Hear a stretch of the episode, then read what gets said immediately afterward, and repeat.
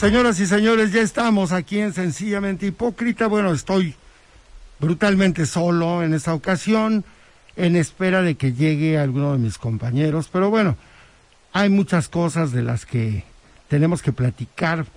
Ayer en el Senado de la República ocurrieron dos cosas muy curiosas. La primera de ellas es que la escritora Elena Poniatowska, autora de algunos libros memorables en este país, y pienso, por ejemplo, en Hasta no verte, Jesús mío, que es su primera novela, y otras más como eh, Querido Diego, te abraza Kiela, que es uno de mis libros favoritos de la señora Poniatowska, o Tinísima, que habla sobre Tina Modotti, la fotógrafa italiana que vivió una temporada en México y que tuvo unas historias impresionantes eh, dentro y fuera de lo que es la cultura en México. Eh, pues Elena Poniatowska recibió una presea denominada Belisario Domínguez, que se otorga, eh, por un lado, a las mentes más lúcidas de este país y por otra parte, aquellas mujeres, aquellos hombres que han hecho pues toda una contribución a la, a, la vida política, social y económica del país. El acto pintaba bien, eh, aunque la propia Poniatowska lamentó la ausencia del presidente de la República. Y es aquí donde quiero centrar mi comentario. Resulta que para los senadores es muy cómodo que vaya el presidente porque, eh, y, no lo digo solamente en este sexenio, porque es la oportunidad que tienen para lucirse o para echar a perder la fiesta. Eh, pensemos, por ejemplo, en el sexenio de Peña Nieto, en el contexto de una entrega de la presea Belisario Domínguez, la ex senadora y hoy gobernadora de Campeche, Laida Sansores, se acercó al presidente Peña Nieto cuando iba ingresando al Palacio de Chicotencat, lo interpeló, le, le, reclamó el tema de los 43 desaparecidos de Ayotzinapa y lo hizo de una manera hasta cierto punto cortés, porque no gritó, no lo insultó, le dijo lo que le quería decir con una civilidad eh, poco vista en los legisladores mexicanos. Peña Nieto se sonrojó, titubeó, eh, le contestó algunas cosas, pero bueno, finalmente aguantó la embestida de Laida Sansores. El resultado fue que a lo largo de la ceremonia Peña Nieto volteaba a todos lados esperando que le llovieran críticas. No pasó nada, finalmente se respetó la investidura presidencial. En esta ocasión, el propio eh, presidente López Obrador aclaró que no iría a la ceremonia, como no lo ha hecho a lo largo de su sexenio. ¿Por qué? Porque hay muchos odiadores del presidente que esperan la oportunidad para lanzarle un pastel eh, eh, en el rostro, es decir, metafóricamente hablando. Eh, lo más seguro es que si hubiera ido el presidente ayer, los gritos de Lili Telles, la senadora que nació en, el, en Morena y ahora forma parte de las filas del Partido Acción Nacional, lo más seguro es que Lili Telles hubiera eh, encabezado una embestida en contra del presidente en pleno acto ceremonial. Es el estilo de quienes no eh, tienen más voz que el grito. Eh, Lili Telles lo que hizo fue increpar a Dan Augusto López, secretario de Gobernación, en cuanto llegó al recinto, se subió con él en el elevador, lo siguió todavía en una buena parte de su ingreso eh, y, le preguntaba cosas que no tenían ningún sentido realmente.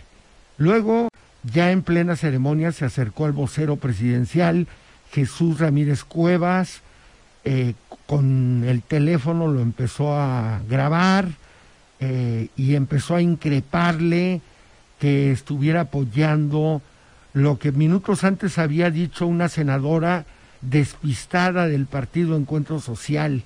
¿Quién iba a pensar que Encuentro Social, ah no, era diputada, ¿quién iba a pensar que el partido Encuentro Social todavía tuviera presencia en el legislativo?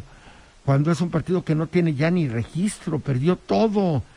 Eh, el dueño del partido Encuentro Social, que es algo así como una especie de pastor de alguna iglesia cristiana, eh, pues le metió toda la carne al asador y no sacó ni para un taco de lengua con sesos, como los taquísimos ricos, los riquísimos tacos que, que, que, se venden allá en una taquería de Tepeaca.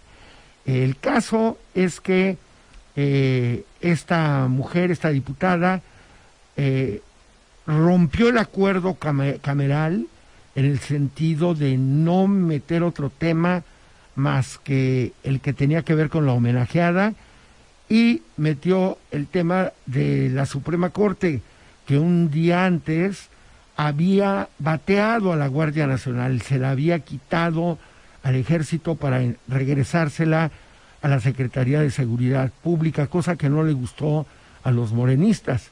Esta mujer imprudentemente sacó el tema a colación, el vocero Ramírez Cuevas se levantó para aplaudir y eso generó la furia de Lili Telles, quien llegó a decirle que era el representante, el vocero de Victoriano Huerta, llamando eh, así al presidente de la República, eh, como Victoriano Huerta, nada que ver, la verdad, eh, yo no sé en qué cabeza cabe haber invitado a Lili Telles a formar parte del Senado de la República.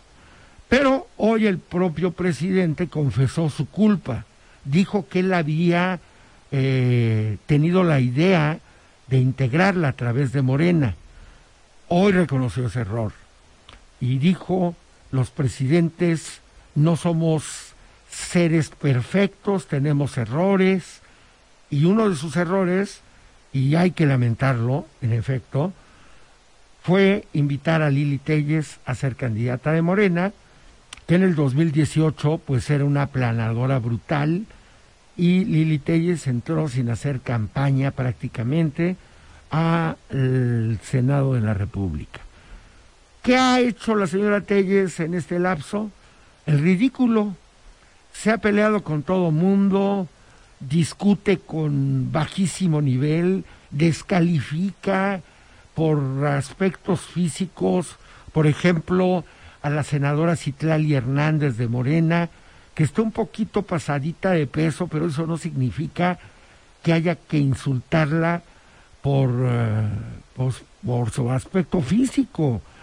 Pero Lili Telles no sabe de civilidad, no sabe de, eh, eh, parlamentarismo y no sabe, ni siquiera sabe el buen uso del español.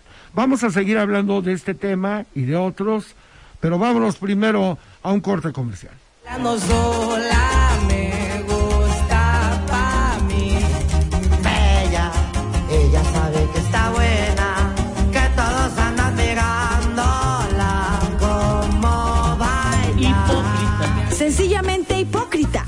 Regresamos. Pues estábamos hablando de Elena Poniatowska y el premio, la presea Belisario Domínguez. Ya hablamos de la parte política, que fue bochornosa, gracias a eh, los gritos, las actitudes de personajes como Lili Telles. Y ahora hablemos de la parte emblemática. Eh, todos sabemos que Elena Poniatowska eh, ha hecho una carrera periodística eh, siempre del lado de la crónica y de los grupos menos favorecidos socialmente hablando.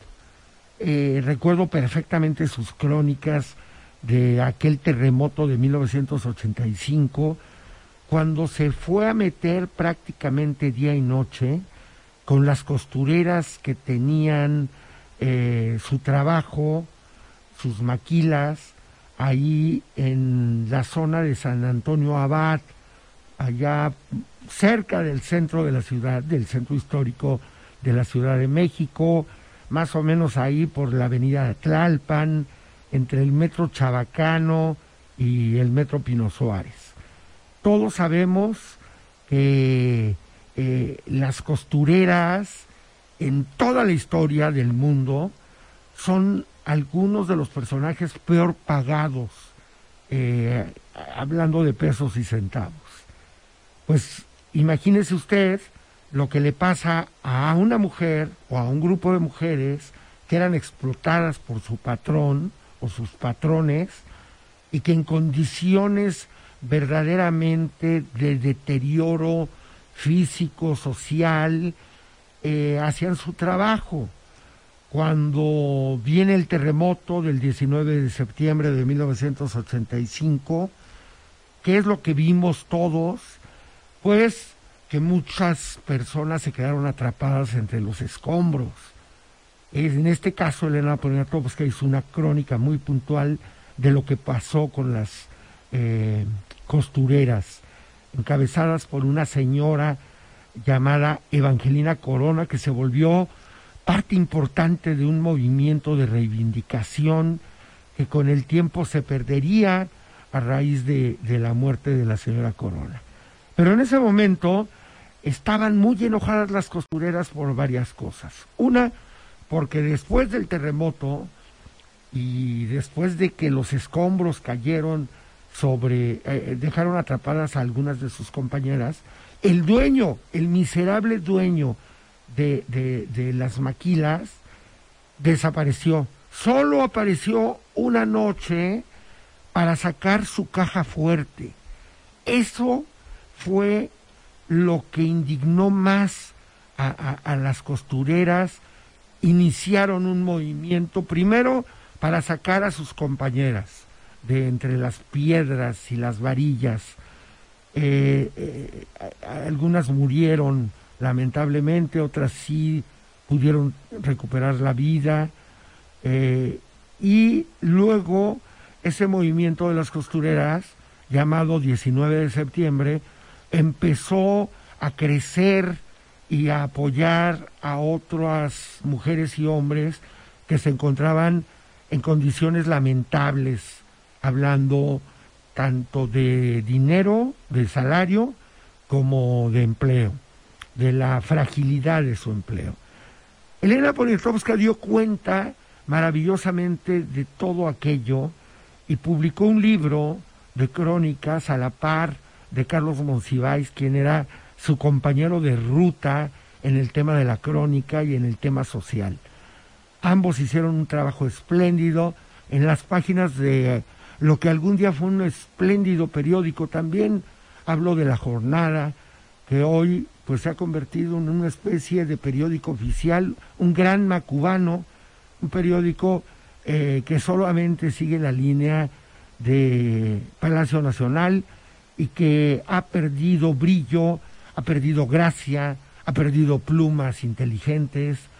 Algunos se han alejado de la jornada porque la jornada ya no es aquella que, que, enfrentó ese fenómeno social generado a partir de los terremotos o del terremoto. Bueno, fueron dos, uno el 19 de septiembre y otro el día 20. Esa Elena Poniatowska que estaba en todo su apogeo intelectual, periodístico, literario, eh, siguió participando en la vida eh, cultural de este país, fue amiga de varios presidentes, fue amiga de Carlos Salinas de Gortari, hay fotos eh, que la muestran muy contenta con él, fue amiga de, o, o si no amiga, se llevaba bien con Vicente Fox, con Felipe Calderón, con Enrique Peña Nieto, pero cuando llega el presidente López Obrador, y aún antes, durante la campaña, las tres campañas que hizo, Elena Poniatowska siempre estuvo del lado de él. Nada más que los años pasan, las circunstancias cambian Elena Poniatowska empezó a hacer algunas críticas al poder presidencial. Empezó a hacerle críticas al presidente de las mañaneras. Empezó a decir que no estaba de acuerdo con los ataques a periodistas. Empezó a mostrar cierto descontento. Cuando viene eh, su nominación, que nació en Los Pinos, en Palacio Nacional, esa nominación, eh, uno esperaba con mucho interés cuál iba a ser la reacción de Elena Poniatowska una vez que diera su discurso. Pues llegó el día, llegó la hora, Elena Poniatowska se acercó a la tribuna, empezó a hablar, y lo que uno imaginaba que iba a ser un discurso político terminó siendo un bonito discurso para recordar a los ausentes. Habló eh, lo mismo del poeta Octavio Paz, que ayer cumplió 25 años de haber fallecido, como de Monsiváis, por supuesto, de Carlos Fuentes, de José Luis Cuevas, de Luis Buñuel, habló de eh, Dolores del Río, de Palillo, de personajes de la cultura mexicana, de Francisco Toledo, pintores, bailarinas, fotógrafos, escritores, poetas, José Emilio Pacheco, pero nunca dijo nada del contexto político que vive el país. Empezó lamentando la ausencia del presidente y dijo que su familia y ella lo querían mucho y lo admiraban mucho. No dijo más. ¿Qué pasa cuando una intelectual como ella, que anda en los 91, 92 años, pierde la oportunidad histórica de generar una, un antes y un después con su participación en la tribuna, en una de las máximas tribunas del país, que es el Senado de la República. Pues que se pierde la posibilidad de que una intelectual como ella eh, recupere esa raigambre crítica de la que siempre ha hablado. Porque Elena Poniatowska siempre ha dicho, yo no escribo para el poder, escribo para las víctimas del poder, escribo para las costureras, escribo en defensa de los albañiles, en defensa de los ferrocarrileros, en defensa de los profesores, en defensa de los indios. Pues sí, pero ayer que había la oportunidad de generar una crítica inteligente, la perdió lamentablemente. Esa mujer que hizo la crónica del movimiento ferrocarrilero en los años 60, cuando Demetrio Vallejo y Valentín Campa encabezaban una lucha contra el régimen eh, tanto de López Mateos como de Díaz Ordaz, esa mujer que hizo la crónica de eh, un movimiento magisterial encabezado por Otón Salazar y que estuvo en Juchitán encabezando junto con Francisco Toledo, la lucha de los indígenas, esa mujer se difuminó ayer y terminó siendo una mujer con obra importante, tanto literaria como periodística, con una voz importante, pero que ya ha perdido la contundencia, la fuerza y el elemento crítico. Fue la difuminación de una figura importante en la vida de este país, que de pronto, eh, como decía, se difuminó, se desvaneció ante todo el mundo.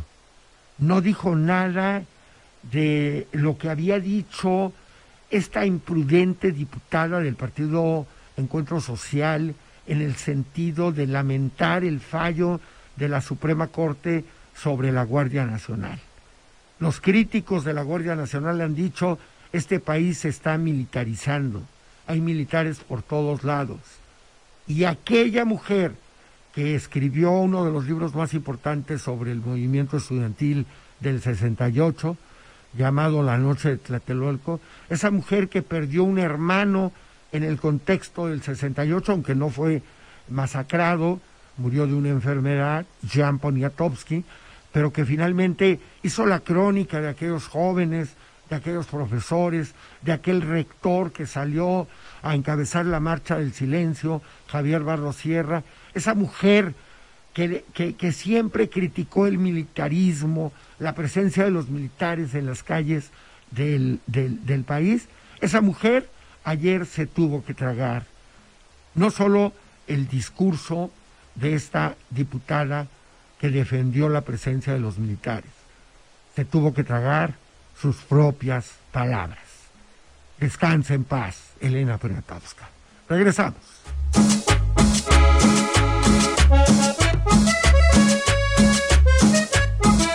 Hipócrita. Sencillamente hipócrita. Regresamos. Estable no hablar de Elon Musk el día de hoy. Tuvo un pésimo día.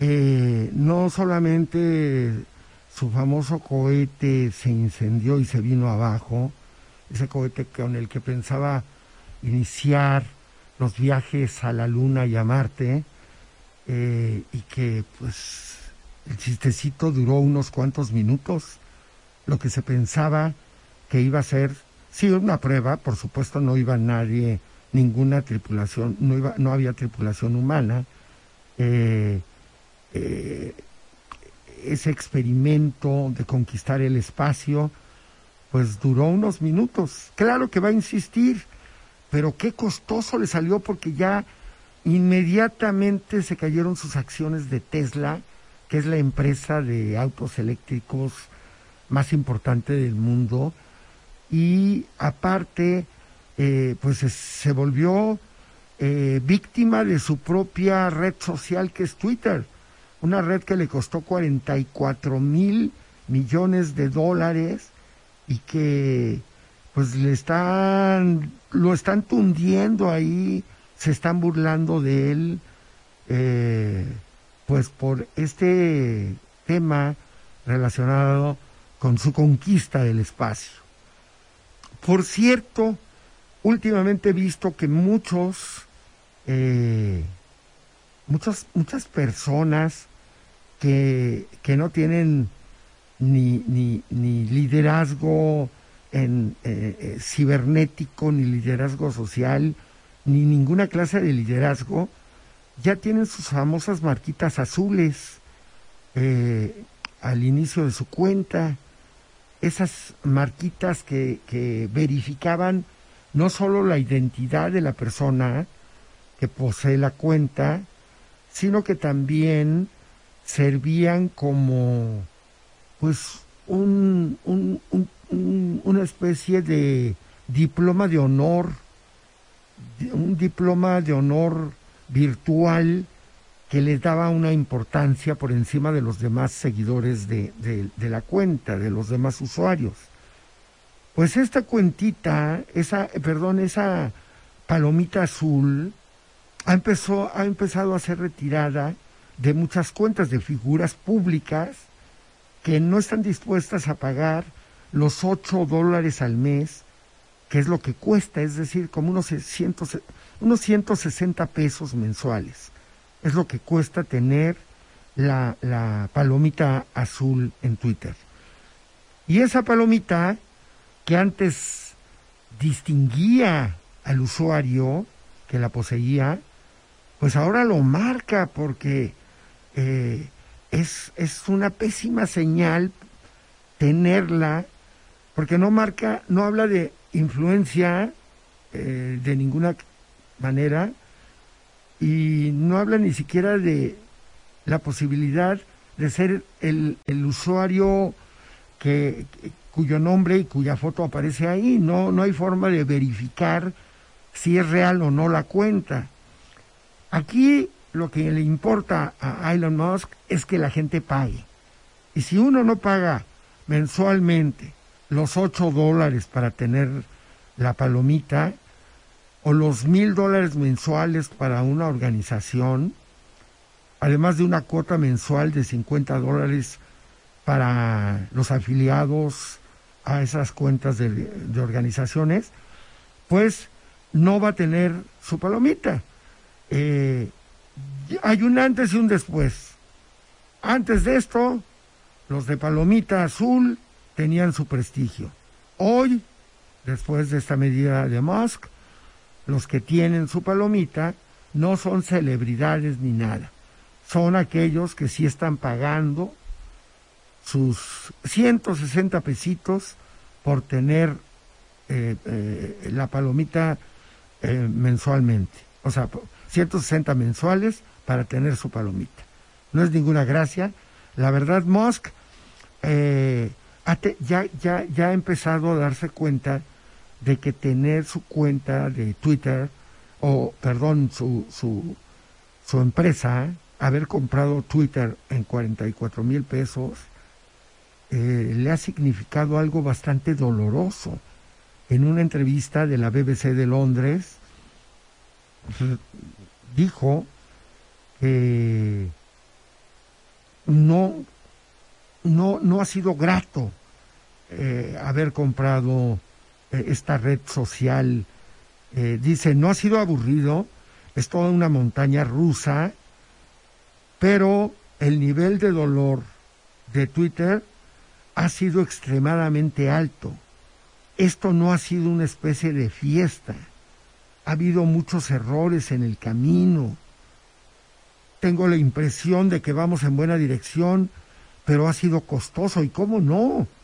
44 mil dólares por ser dueño de una red social que hoy lo está tundiendo no es nada grato para un personaje como, como Musk, eh, acostumbrado al triunfo y a, y a lo inmediato.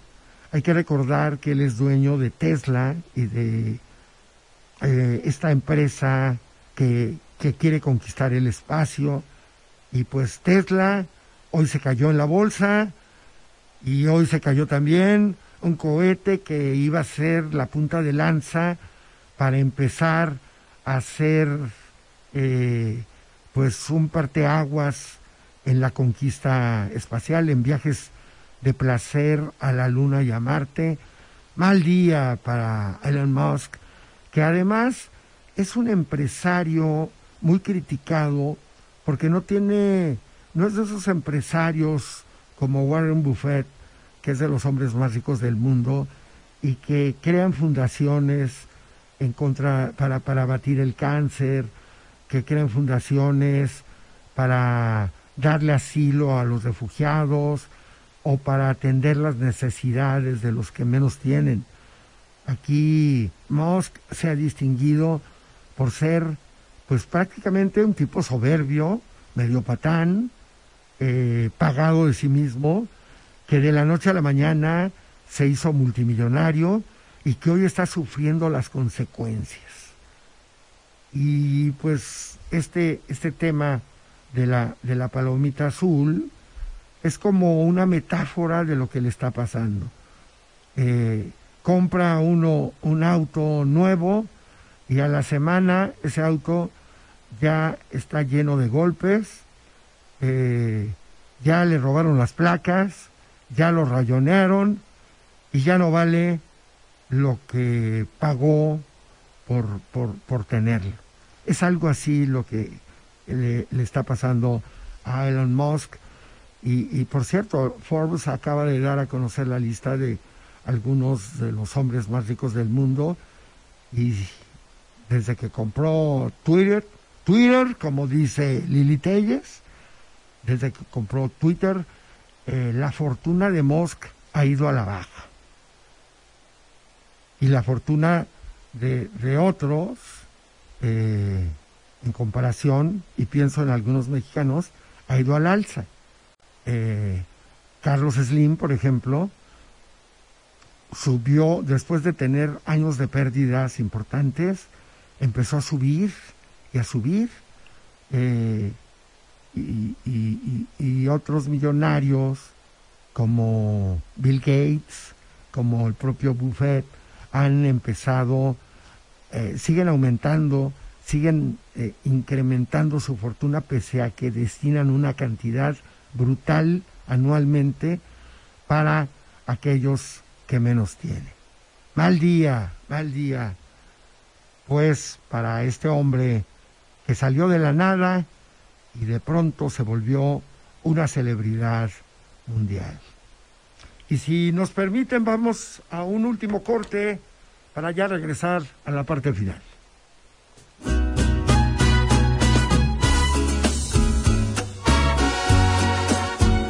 Hipócrita. Sencillamente hipócrita. Volvemos. Pues ya estamos en, el último bloque de Sencillamente hipócrita. Eh, uno de los personajes a los que más lee el gobernador Sergio Salomón Céspedes Peregrina es a un filósofo llamado Simon Cohen, de origen judío. Y me llama la atención uno de sus tweets que subió el día de hoy, y, lo voy a leer textualmente. Cuando el éxito llega sacrificando tu salud, tu familia o tus amigos, no es éxito.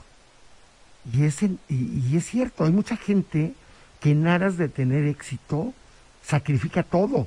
Lo primero que sacrifican es la familia. Eh, cuando el poder político económico llega a la vida de alguien, ese hombre poderoso lo que hace primero es sacrificar a la familia. Y al sacrificar a la familia, de paso empieza a sacrificar a los amigos, es decir, los viejos amigos pasan al desván de, los trebejos y eh, ese hombre de poder se empieza a hacer de nuevos amigos. Y al hacerse de nuevos amigos, la fiesta arranca y empieza a generar problemas de salud. En, en, ese sentido, esta frase es muy elocuente porque hay quien mide el éxito por el poder político o económico que tiene.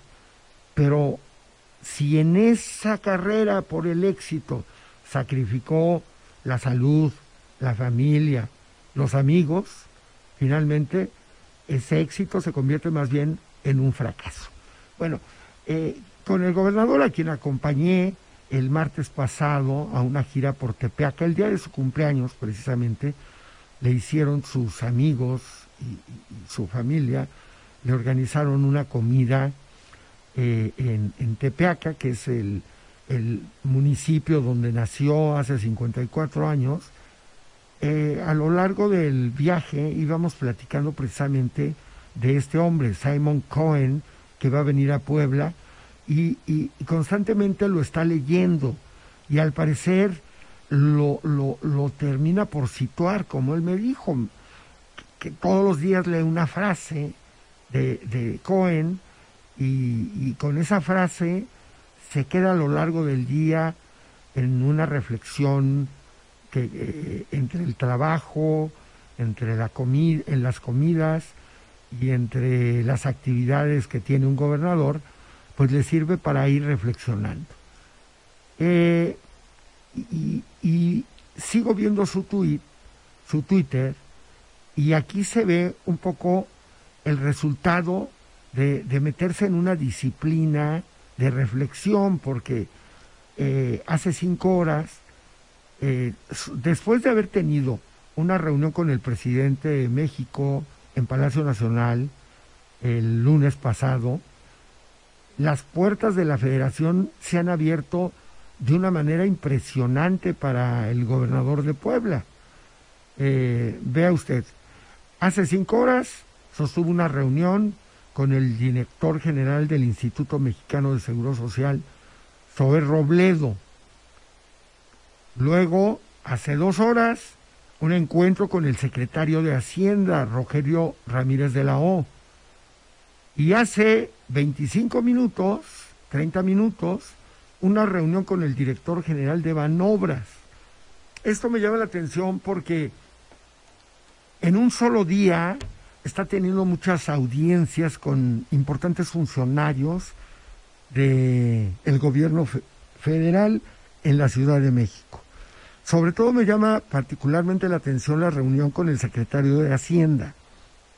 Como todos sabemos, y lo hemos platicado aquí en este espacio, eh, hubo un quebranto que se generó en los tiempos del morenovallismo y que la administración que le encabeza tuvo que pagar, tuvo que afrontar ante el sistema de administración tributaria, el SAT, por una serie de, muchos, muchos impuestos evadidos por la administración de Moreno Valle. Eh, el hecho de que esté, de que se haya sentado hoy con el secretario de Hacienda, pues da luz quizás de que uno de los temas haya sido precisamente ese quebranto económico, ese quebranto financiero a las arcas del Estado. Y eh, pues salen muy sonrientes, se ve que la reunión fue en buenos términos. La verdad, eh, las cosas han pasado para el gobernador muy rápidamente desde que rindió protesta la madrugada del 15 de diciembre de 2022 hasta el día de hoy. Es decir, han pasado cuatro meses, un poco más de cuatro meses, algo así como 120 días. Y eh, eso es importante porque en esos 120 días se le han venido acomodando las cosas, pero las cosas no se eh, acomodan de manera subrepticia, no, no caen del cielo las cosas, no se alinean los astros si uno no busca la forma de alinearlos. Eh, lo que empezó como una audacia brutal que fue desobedecer a las llamadas del el secretario de Gobernación, Adán Augusto López, y de los dirigentes del PAN, PRI, Morena eh, y otros partidos políticos, lo que empezó como un desafío a ese poder, terminó consolidando de entrada a Sergio Salomón, que era el presidente del Congreso, como gobernador del Estado. Y lo que amenazaba Tormenta, es decir, que la federación terminara vengándose de ese desafío, de esa audacia, terminó convertido eh, en algo que lentamente, paso a paso, con el correr de los días, se ha ido, eh, pues de alguna manera, eh, acomodando para que las cosas salgan bien. Eh, el recuento que podríamos hacer en esos 120 días, pues resulta halagador para quien despacha en Casa Guayo por todos estos elementos, el elemento de crisis, el elemento de tormenta y el elemento de los astros alineados. Eh, últimamente ha tenido encuentros con personajes de primer nivel. Por ejemplo, el viernes pasado estuvo con Claudia Sheinbaum, quien es la jefa de gobierno de la Ciudad de México y que pinta para ser, sin duda hasta el día de hoy, cuando menos, la candidata de Morena a la presidencia de la República. Luego, el otro día, recibió a Marcelo Ebrard, que es el secretario de Relaciones Exteriores, y que también aspira a ser candidato a la presidencia de México. Y luego, el lunes se reúne con el presidente Andrés Manuel López Obrador en el primer encuentro que ambos han tenido. Ahí la conversación se da en los mejores términos. El gobernador se encontró un presidente muy afable, muy abierto a abrir todos los canales de la federación para que en Puebla haya eh, obra pública, inversiones, apoyo a la educación, apoyo a la salud, es decir, eso que sueñan todos los gobernadores, que la federación les abra las puertas para que puedan traer recursos al Estado. Luego de esa reunión de lunes, mágicamente, hoy su agenda está llena de audiencias con personajes importantes de la política federal, de la, de la administración pública federal. Como yo decía hace un momento, ese encuentro con el secretario de Hacienda y esa sonrisa del gobernador hablan de que las cosas le salieron bien en, en la audiencia. Yo creo que una de las audiencias más complicadas es con el secretario de Hacienda y o con el secretario de Gobernación. Eh, ir a gobernación o ir a hacienda no es un camino de rosas. siempre eh, en esos ámbitos se tratan temas complicados. Siempre hay una natural densidad en las conversaciones, hay una tensión natural que puede funcionar y se puede aflojar o puede tensarse aún más. El hecho de ver estos tweets reflejan que pues hoy le fue bien, le está yendo bien al gobernador en la Ciudad de México con todos estos encuentros con la cúpula de la Administración Pública Federal. Pero vienen nuevos encuentros.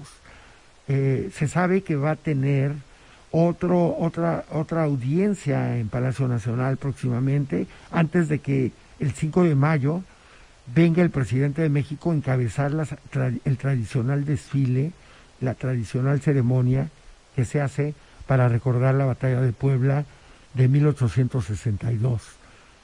Y también se prevé otro encuentro con Claudia Sheinbaum y, y pues es una agenda llena, lo que confirma que esa audacia del 15 de diciembre, cuando junto con otros compañeros suyos como Jorge Stefan Chidiac y algunos aliados de los otros partidos políticos, eh, armaron, desafiaron finalmente el dedo admonitorio que quería meterse en la sucesión poblana tras la muerte del gobernador Miguel Barbosa, ocurrida el 13 de diciembre. Así pues, entiende uno por qué la gira de los 54 años eh, y el, eh, el martes ciudadano que se desarrolló allá en Tepeaca tuvo tan buena cara. El, el, gobernador regresó a su pueblo para celebrar su cumpleaños. Cuando muchas veces ocurre, y lo hemos visto con gobernadores como Mario Marín, lo primero que hacen es despojarse de la oriundez. Nunca vimos un acto semejante eh, eh, de Marín en Nativitas Coutempan, allá en la Mixteca Poblana. Al contrario, surgió el desapego.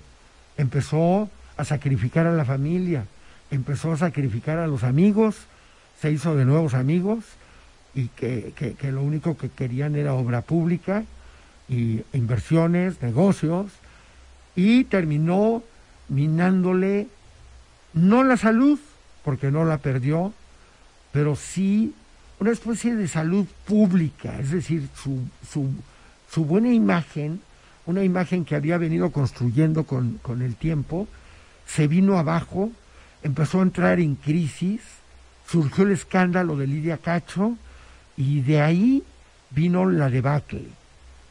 De ahí empezó una crisis emocional que junto con sus otras crisis eh, se acomodaron de tal forma para que empezara su deterioro político, deterioro social, que culminó finalmente con su encarcelamiento tras un fallo de una corte que se encuentra en Ginebra, que es de la Organización de las Naciones Unidas, una corte relacionada con los derechos humanos, que falló en contra del gobernador y de otros personajes ligados al caso de Lidia Cacho.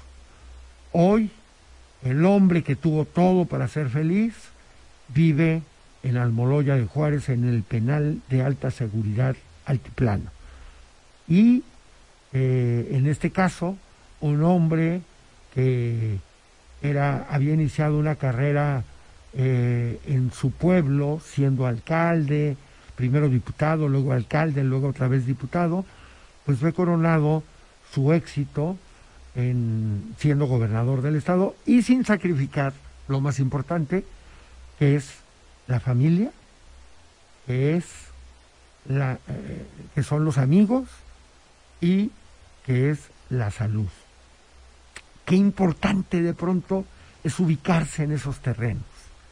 El éxito, citando a Simon Cohen, no significa sacrificar ni la familia, ni la salud, ni los amigos.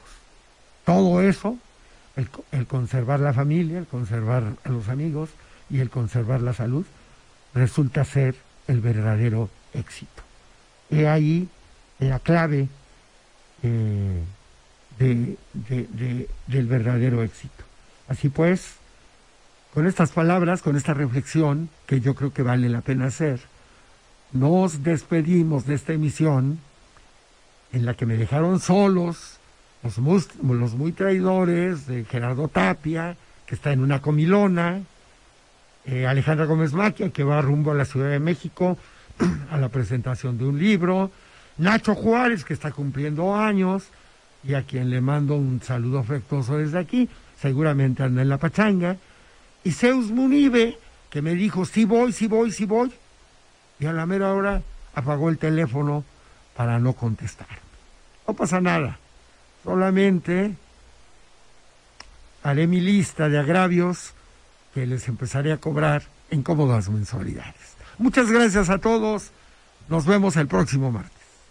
Hipócrita. Sencillamente hipócrita. Regresamos.